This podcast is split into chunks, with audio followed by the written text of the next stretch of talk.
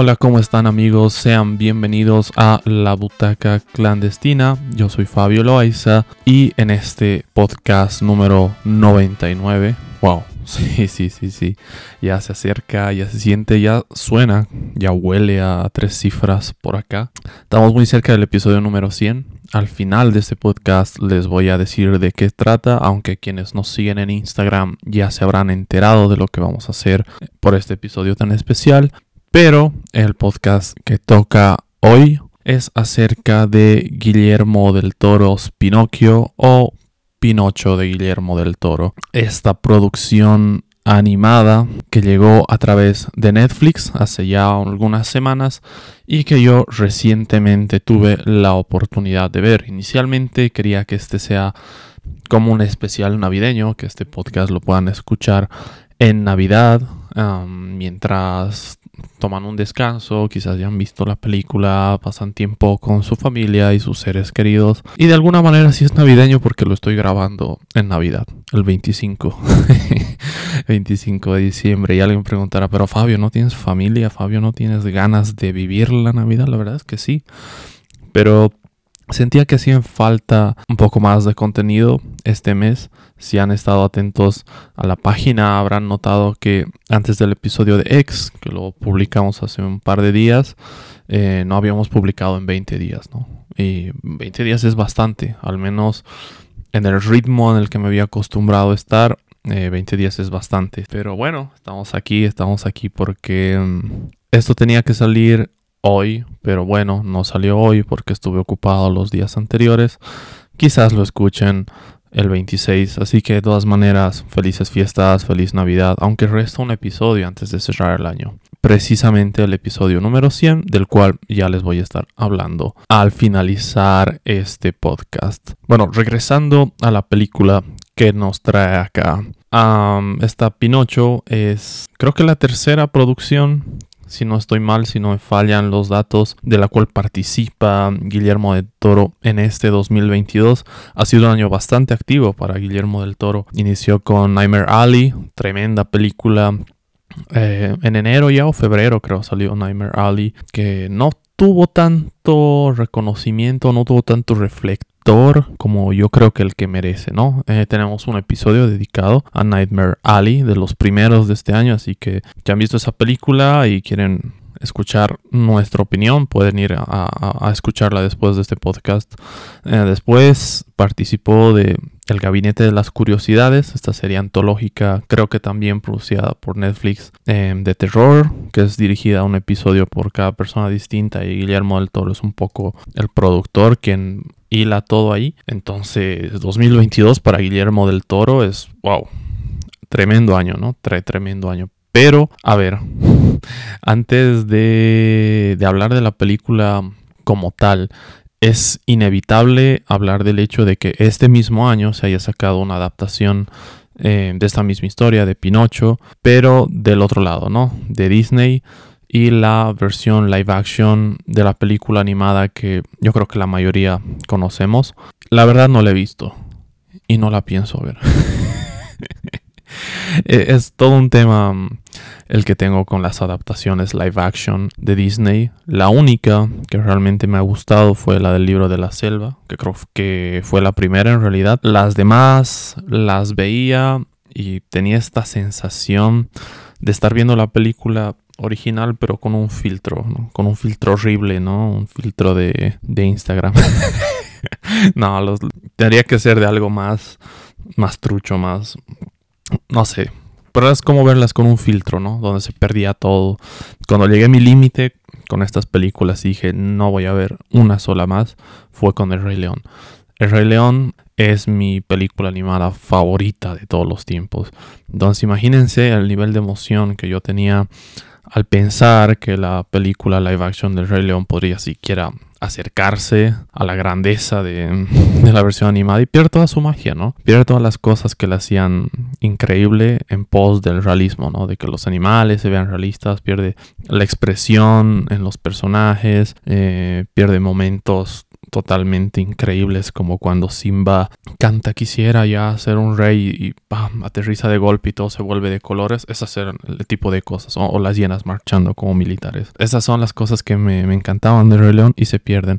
Pero volviendo al tema, no veo más estas adaptaciones porque es eso, ¿no? Siento que son lo mismo, pero peor. Es básicamente los productores apelando a la nostalgia para que sigamos comprando películas y llenándoles los bolsillos de dinero. Y por eso no me había aventurado a ver la Pinocho de este año con Tom Hanks y no sé qué, porque me intuía que iba a ser eso y por las críticas que he leído es básicamente eso, ¿no? Es la película animada, restándole un par de cosas buenas y, y ya y en personas y en carne hueso. Bueno, Pinocho no, porque Pinocho obviamente tenía que ser animado, ¿no? El punto es que yo, sinceramente, hay tres personajes cuyas adaptaciones ya me tienen cansado, agotado por la cantidad que salen. No diría cada año, pero cada cierto tiempo se hacen adaptaciones de ciertas historias. Uno es Hércules, otro es Tarzán y otro es Pinocho, justamente, ¿no? Los tres tienen versiones de Disney.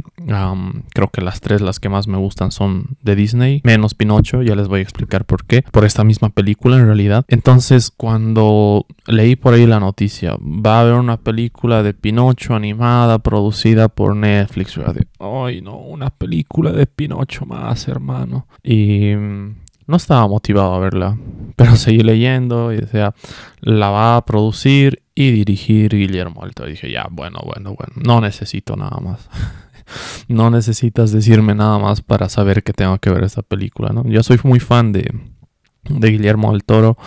No me he visto toda su filmografía, pero me faltan un, par de pelis. He visto bastantes de sus películas y todas me encantan. Todas tienen esta particularidad, este tono oscuro, eh, reflexivo y con especial enfoque en los monstruos y y su relación con la humanidad. Entonces ver una aproximación de esta a un personaje como Pinocho a mí me resultaba muy interesante porque hay ciertas cosas en la versión, la clásica de Disney, digo, la animada, que cuando eres niño puedes notar cierta oscuridad, como algo no está bien acá, pero en general lo hacen bastante accesible, ¿no? A públicos de todas las edades. Entonces yo decía, Pinocho sí parece tener un trasfondo medio oscuro, ¿no? Medio turbio, que no está del todo bien desarrollado en, en esa película clásica, sin faltarle al respeto. Ahora podrá tener toda la oscuridad y lo que quiera esta versión de Guillermo del Toro, pero nada supera el trauma de, la escena de los niños convirtiéndose en burros en la película de Disney. No, eso es insuperable, la verdad. Pero ya, entremos a hablar de Guillermo del Toro. Bueno, Pinocho de Guillermo del Toro. Va a ser muy confuso decir eh, Guillermo del Toro es Pinocchio. Pinocchio. bueno, antes de empezar esto, como siempre, les advierto que estas reseñas contienen spoilers acerca de la película, así que lo más aconsejable es que si no la han visto, vayan a verla, dejen el podcast pausado acá y regresen una vez la hayan visto.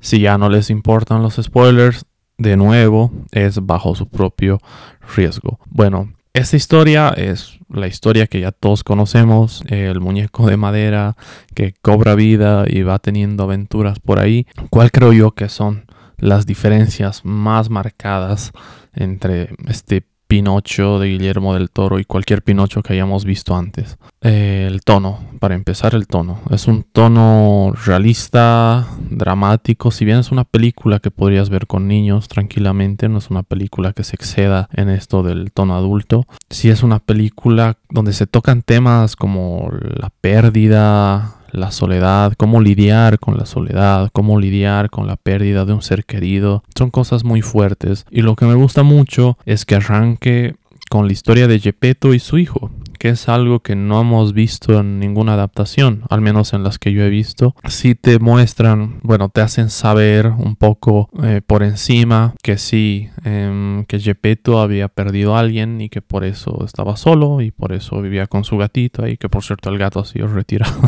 en esta adaptación.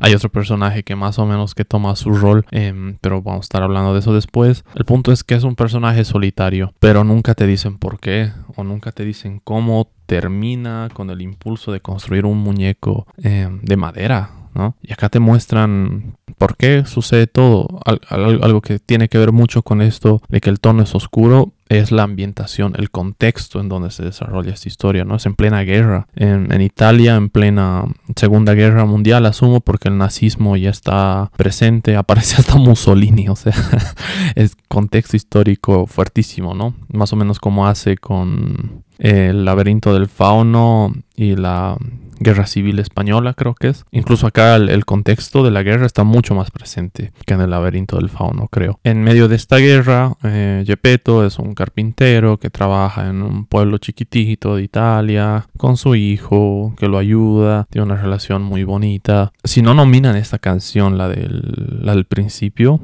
me voy a matar. Qué canción más hermosa, por favor. Y no solo esa, en realidad toda la banda sonora a cargo de Alexandre Desplat, este compositor francés, eh, me parece que es sumamente increíble, ¿no? Memorable. este compositor ha trabajado mucho con Wes Anderson. No estoy seguro qué películas ha hecho con Wes Anderson, pero sí sé que ha estado en las dos animadas, ¿no? Tanto en Isla de Perros como en el fantástico Mr. Fox si hablamos de componer para películas de animación stop motion, podríamos decir que ya tiene ahí una casi una especialidad este compositor, ¿no?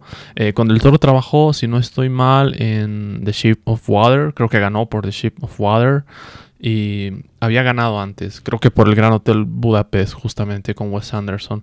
Es un compositor increíble, la verdad. Y lo que ha hecho en esta película me parece de Oscar, ya aunque aunque últimamente me chupe un huevo eh, los Oscars después de lo que ha pasado en la última edición, eh, realmente quisiera que, que, se reconozca el trabajo en esta película, ¿no? Pero hermosísima, tienen toda la historia ahí y claro, pasa lo que tiene que pasar, ¿no? El hijo muere a causa de una bomba perdida de, de un carguero de un avión, explota y muere. Y lo, lo triste, lo desgarrador de todo es que en la misma película te dicen Em, ni siquiera planeaban bombardear o, destruir esa aldea, simplemente soltaron esas bombas porque em, estaban muy pesados los aviones y tenían que hacerse espacio, como sea, ¿no? Cosas que pasan en la guerra, tragedias de la guerra. Entonces, claro, tú estás choqueado y, y, es bastante triste. No sé si por quizás porque lo he visto en un momento en el que yo me sentí igual particularmente muy emocional, pero esta película me echó llorar mucho. Me echó llorar mucho, mucho, mucho, mucho. en los primeros minutos sí, eh, tranqui, manejable a lo largo de la película. Los últimos 10 minutos de la película, bah He llorado como perro recién nacido, de verdad. No, no encontraba consuelo los últimos 10 minutos de la película. Y eso que yo no soy de finales felices. Yo no soy de finales felices. Me cierran más los finales como los que tiene esta película. Pero creo que, creo que esta vez sí estaba anhelando un final feliz. Y no, pues no fue un final feliz. El punto es que ves a Gepetto totalmente destrozado por la pérdida alcoholizado, yendo cada día a visitar la tumba de su hijo, realmente notas la ausencia, no notas el dolor. Y claro, a partir de construirte toda esa historia, eh, se van juntando las piezas. Otra cosa que igual me gusta mucho que aporta esto del, bueno, realismo entre comillas, porque al final de cuentas tienes animales que hablan, eh, un muñeco de madera que habla y que vive, pero aportando esta cuota de diferencias con otras adaptaciones o directamente con la adaptación animada, que es la única que he visto, es que, mm, claro, el Pepe Grillo o el Grillo, que en este caso no es, eh, no es Pepe, ¿no? Creo que es James, James e. Cricket, Jim e. Cricket, algo así. Que le da voz Iwan McGregor, por cierto, que es ya mi personaje favorito de esta película. Me encanta esta adaptación del grillo cómo conoce a Gepetto, porque él vive dentro del árbol que se utiliza para crear a Pinocho, ¿no? Él literalmente vive dentro del árbol, tiene su cama, sus cuadritos ahí todo. Y cuando una noche que Gepetto está así totalmente ebrio y desolado y decide recrear a su hijo hecho de madera, eh, destruye el árbol donde vive el grillo y bueno, él se queda, ¿no? Se queda en su casa esperando a que no la destruyan, pero al final la destruyen. Y así es como él llega a la vida de Gepetto. Eh, eso me parece fascinante, ¿no? Eso me parece fascinante que tengan es hasta, hasta con esos detalles algo de sentido porque en la película animada, si mal no recuerdo, el grillo era como que vivía en la casa de Gepetto, creo. Y cuando llega el hada le dice así como aleatoriamente, ¿no? A ver, ¿qué hay por acá? ¿Qué hay por acá que pueda convertir en una conciencia? Y lo ve grillo y dice, ya, tú, tú vas a hacer. te cagaste, ¿no? Te cagaste. Ni siquiera hay una motivación del grillo en esa película para aceptar. En esta sí, porque mm, el grillo es escritor, quiere ser un escritor reconocido, famoso y no sé qué, y narrar sus memorias, y con la promesa de que le van a cumplir un deseo si él cuida bien a Pinocho, es que acepta, ¿no? Acá tiene una motivación para acompañar a Pinocho bueno, dos, esa y que literalmente es su casa Pinocho, ¿no? Entonces, ese tipo de cosas para mí ya la hacen una adaptación mucho más valiosa que incluso que la de clásica de Disney, ¿no? Aquí me pueden tirar todo lo que quieran, pero mm, son preferencias, hermano. O sea, esto, esto para mí es mucho mejor. No, no he vuelto a ver la película de la animada de Disney, la clásica. En, por lo menos 10 años debe ser. O no, más, yo creo que mucho, mucho más. El punto es que no la veo hace mucho tiempo, pero esta, por este tipo de detalles de la historia, me parece mucho más, mucho más rica, mucho más valiosa. Y la razón por la que mm, Pinocho cobra vida también, a pesar de que esta es mucho más fantasiosa y, mm, y está elaborada así, desde eso, desde lo fantástico tiene también como un trasfondo emocional, pongámosle, porque estos seres místicos em, que vemos después que están como entre la vida y la muerte, que controlan un poco el orden natural de las cosas, em, hay uno que es más emocional, ¿no? Que es la hermana de, de la otra, que ya ni me acuerdo cómo se llamaba, que básicamente le da vida a Pinocho para que acompañe a Gepetto y no esté solo nunca más, ¿no? Le dice para, para que lo acompañes y no esté solo nunca más. Porque ellos están conscientes de que Gepetto es como un miembro de la comunidad valioso que durante años se ha entregado a la comunidad y ha dado mucho a la comunidad y les parece un poco triste que esté tanto tiempo aislado, ¿no? Entonces, de entrada, cómo se van arrancando cómo van juntando estas cositas para que después la película mm, arranque ya a la aventura pura y dura como la conocemos, que es una vez que Pinocho decide ir a la escuela, ¿no? incluso acá, la razón por la que va a la escuela también está más justificada. Por ejemplo, en la versión em, animada es como que Gepetto le dice, bueno, si quieres ser un niño de verdad, tienes que ir a la escuela y aprender. Acá va a la escuela porque hace todo un dispute Pinocho yéndose a la iglesia detrás de Gepetto. Obviamente toda la gente al ver un niño de madera con vida se escandalizan, piensa que es del diablo y un, nazi italiano que es como el, sheriff, digamos, de, la ciudad en esa época, va, va a buscarlo a, a junto al sacerdote, ¿no? Y les dicen, bueno, tienes que hacerte cargo y si quieres que siga contigo, tiene que ir a la escuela sí o sí, ¿no? Esto me parece genial porque, mm, claro, es algo normal, ¿no? O sea, en la película animada ves como está caminando así un niño de madera en las calles y la reacción de la gente es como, ah, un día más en... ¿Cómo se llama la ciudad donde viven? No sé, pero es, ah, sí, esto, esto pasa todos los días, ¿no? tranquilo, ¿no? Tranquilo, acá no, esto es normal, ¿no? cambio acá es claro, primera reacción lo ven y el mundo se escandaliza, ¿no? Reaccionan como reaccionarían realmente. Otro punto más para esta adaptación de Pinocho. Igual ahí hay una reflexión hasta, hasta religiosa, te diría, ¿no? Porque Pinocho le dice a Gepetto, em, ¿quién, es, ¿quién es él, ¿no? Cuando hablamos sobre Jesús, sobre una figura del, que él talla de un crucifijo, de Jesús le dice, ¿quién es él? ¿Y por qué todos lo quieren a él si está hecho de madera y no me quieren a mí, ¿no? Es como, claro, una pregunta de un niño, pero también que en el fondo le puedes encontrar mucho análisis, ¿no? Esas cosas yo creo que hacen que la película sea única, aparte del elenco. Dios mío, ahora revisando la ficha técnica, me he enterado de muchas, de muchos personajes, ¿no? Ya les decía, Iwan McGregor es el grillo, eh, Gregory Mann es Pinocho, bueno, no es tan conocido Gregory Mann, pero por lo, digamos, Ron Perlman, está, está John Turturro, está Kate Blanchett, Christoph Waltz, Tilda Swinton, Tim Blake Nelson, eh, David Bradley, que es Gepetto, David Bradley, por ahí no le suena tanto el nombre, pero es em, eh, Finch de Harry Potter. Y wow, la verdad es que es un, elenco alucinante, como siempre son los elencos de, de las películas del toro. Lo que me gusta mucho de esta película quitando todos estos elementos de la, de la, historia que ya les decía, para mí le dan mucha más coherencia que, que otros que otras adaptaciones, o por lo menos que la única adaptación que tengo presente, que es la película de Disney, la clásica. También el guion y lo reflexivo que es con ciertos temas. Cuando Pinocho le pregunta al grillo que es una carga y mm, entonces como es algo que te causa gran aflicción, pero es algo con lo que tienes que lidiar, ¿no? Primera parte en la que he llorado.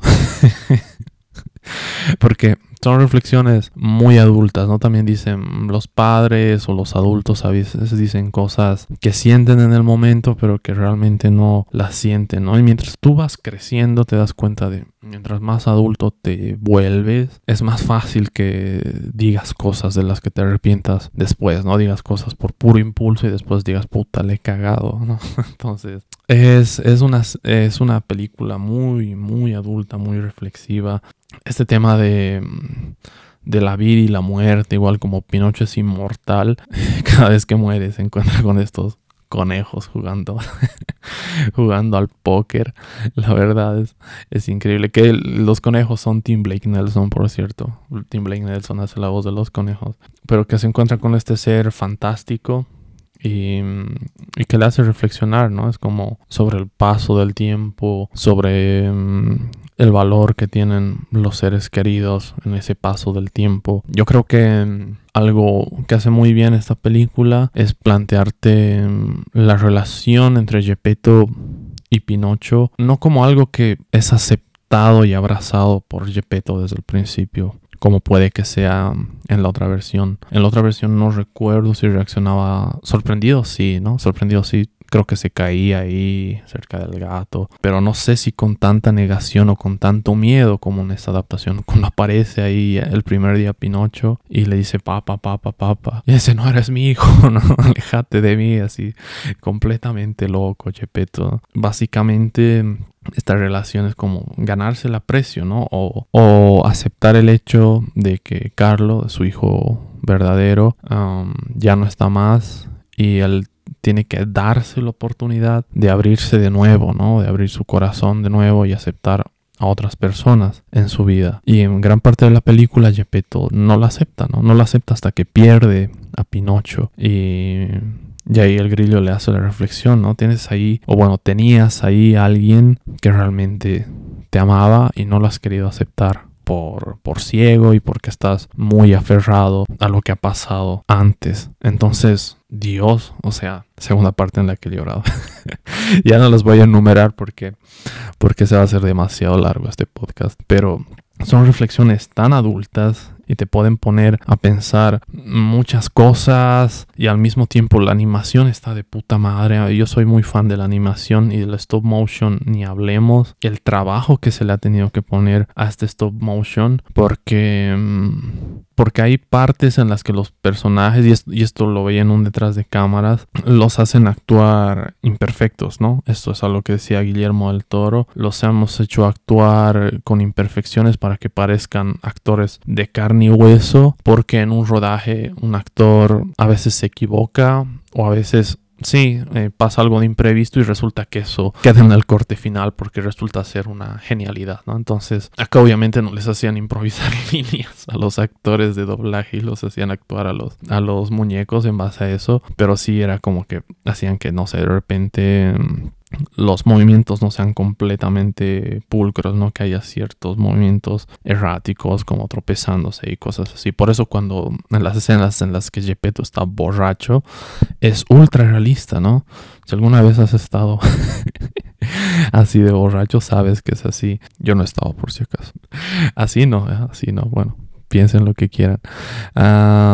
pero eh, eh, es, es, es, eso, es eso. Yo creo que eso hace tan mágica esta, esta película, lo reflexiva que es, el tono que tiene, la coherencia que se le dan a ciertos elementos fantásticos. Acá reemplazan a, a los zorros que seducen a, a, Pinocho por un showman del circo. Em, que ya no me acuerdo cómo, cómo se llamaba, el, el conde Volp, el conde Volp, sí que por cierto le, da la voz Christoph Waltz, tremendo actorazo, de mis actores favoritos de la historia. Y su mono es Pazzatura, ¿no? Que es Kate Blanchett. Yo no lo podía creer cuando lo he leído en, la ficha técnica. Kate Blanchett es el mono, no me jodas.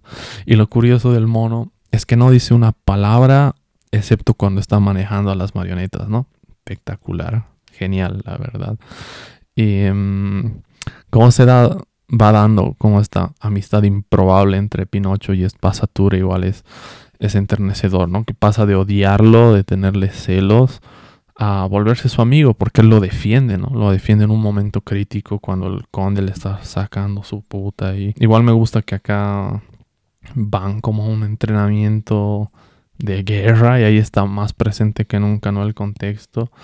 Em, te da a entender muy bien el, el punto ¿no? que tiene bien, bien, bien marcado Guillermo del Toro frente a, temas controversiales como pueden ser las guerras. ¿no? Las guerras destruyen todo, las guerras son malas y es verdad. Incluso la representación caricaturesca, burlesca de, de Mussolini me parece increíble, ¿no?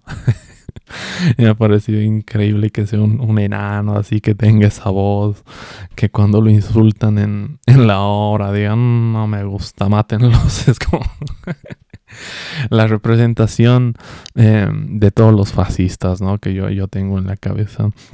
Es chistosísimo, igual como en una parte, en las primeras apariciones de Pinocho, este como militar, dices, eh, de su hijo. Dice, no, es un fascista con potencia, como si fascista fuera una cualidad, ¿no?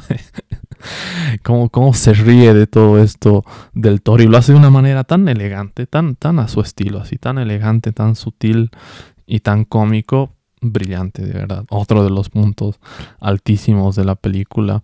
Y cuando van a ese campamento militar, igual me parece que, que crece en tensión, la película crece en todo. Algo que mm, en la versión anterior me da un poco de, no pereza, pero ya cuando llegaba a ese punto me da un poco de... Se me hacía lenta, se me hacía lenta la, la película clásica cuando llega a lo de la ballena. Acá me parece que lo han hecho muy bien, ¿no? Porque cuando escapa del campamento y todo, al final el Espasatura lo ayuda y, y matan, bueno, pues sí matan al, al conde, que uf, hay igual momento súper adulto pero sutil, el momento en el que escuchas la diferencia entre los sonidos, ¿no? Eh, ves esa esfasatura que era el agua y escuchas el impacto del agua y no se ve el impacto de, del conde, obviamente, pero escuchas el sonido y es pues dándose, ¿no? Contra la piedra, así muriendo en el instante. El sonido te lo dice todo, es como que y ya, murió. Y eso me parece genial, ¿no? Porque en teoría es una película que tendrías que poder ver con niños también. Y claro, ¿cómo, va, cómo vas a entender al público en general de que ese personaje se ha muerto sin mostrar cómo se está dando contra la piedra? Fácil. Pones el sonido de algo destrozándose por completo contra una piedra y ya lo tienes y ya está. Por eso me parece que, y con detalles como estos son los que repite en toda la película del toro, ¿no? Detalles como esos son los que repiten toda la película para hacer que sea accesible para un adulto y para un niño. Yo creo que es una película totalmente válida, accesible para un niño. No creo que ningún niño se vaya a traumatizar con ninguna escena de las que aparecen en esta película, a pesar de todo lo que les digo, que tiene una temática muy adulta, que tiene referencias a contextos específicos de la historia, la guerra y demás cosas, ¿no? A mí la verdad, lo vuelvo a repetir, me ha traumatizado mucho más la escena de mierda de los niños convirtiéndose en burros que nunca la voy a superar, jamás la voy a superar. Pero acá no, no, no hay cosas traumáticas, creo yo, para un niño. Tal vez puede ser cuando Pinocho está en este como limbo entre la vida y la muerte, ¿no? Donde aparecen los conejos y este personaje con los ojos blancos, así que es medio, medio raro, pero yo no creo, al menos los niños de ahora, no, no, no, no creo, no creo que pueda llegar a ser traumático para ellos. El punto es que ese tipo de cosas son las que hacen que, valore tanto esta película. Yo la vi con expectativas moderadas, tengo que decir la verdad. Sí esperaba que fuera una buena película, porque está Guillermo del Toro, pero quería moderar las expectativas por lo mismo que les decía, ¿no? Las adaptaciones de algunos personajes em, ya se han repetido tanto que no sabes lo que te vas a encontrar. Pero en este caso fue una joya, una joya total, ¿no? Em, me he reído con esta película, me he puesto a pensar, he llorado, eh, de todo. Ha sido un carrusel de emociones y yo creo que solo una gran película puede causarte tal efecto, ¿no? Que, que pases de reírte a llorar, a pensar, a todo en, cuestión de minutos es algo que solo pueden hacer los grandes. Obviamente Guillermo del Toro es un grande, está de más decirlo, pero son grandes de grandes. Y yo creo que he hecho una película muy redonda. Este año creo que no he visto tantas películas animadas, pero yo creo que fácilmente podría meterse en la conversación de la temporada de premios. Em, por todo lo que he mencionado, ¿no? A nivel de historia, a nivel de animación, efectos visuales, la música. La música es hermosa, amigos. La música, hay dos o tres temas que se me han quedado bien, bien grabados ahí. Sobre todo el del principio que les decía, ¿no? De Gepetto y Carlo, que se hermosísimo, que si no está nominado a mejor canción en los Oscars, ya se fue todo al carajo. Bueno, a pesar de que ya ha sido el año, ¿no? E, este año ya al principio de año ya se fue todo al carajo. Si vieron mi reacción a los Oscars, ya saben que para mí se pudrió todo y ya algo cambió dentro del Otso, pero, pero quién sabe, por ahí le doy la oportunidad a los Oscars si nominan a, a Pinocho. Porque la verdad es una, una, película increíble. No es tan larga. Bueno, creo que sí son como dos horas. No es un, una duración promedio. La puedes ver en familia, con pareja, con niños. La verdad es una película apta por todo público. Y una película que recomiendo un montón que si no la has visto y has aceptado escuchar esto sin verla, te invito a que la veas. Es una película espectacular, una película que se habla sobre el paso del tiempo, sobre mm, la pérdida, los seres queridos, cómo lidiar con ese dolor, cómo aceptar ese dolor, abrazarlo y estar dispuesto a abrirte nuevamente con el resto del mundo. Y eso es valioso, eso es muy bonito, ¿no? Y eso hace que el epílogo, que el final sea desgarrador, porque claro, al ser Pinocho nuevamente inmortal, porque Pinocho muere, eh, el grillo lo revive con el único deseo que tenía y claro, es inmortal otra vez, vive con Espasatura, Gepetto y el grillo van muriendo gradualmente, primero Gepetto, luego el grillo y después Espasatura. Esa secuencia de cómo se van muriendo todos es, es muy triste, es muy triste. Ahí, ahí ya no había quien me consuele. no, no, había, no había forma de calmarme en ese momento porque es, es desgarrador.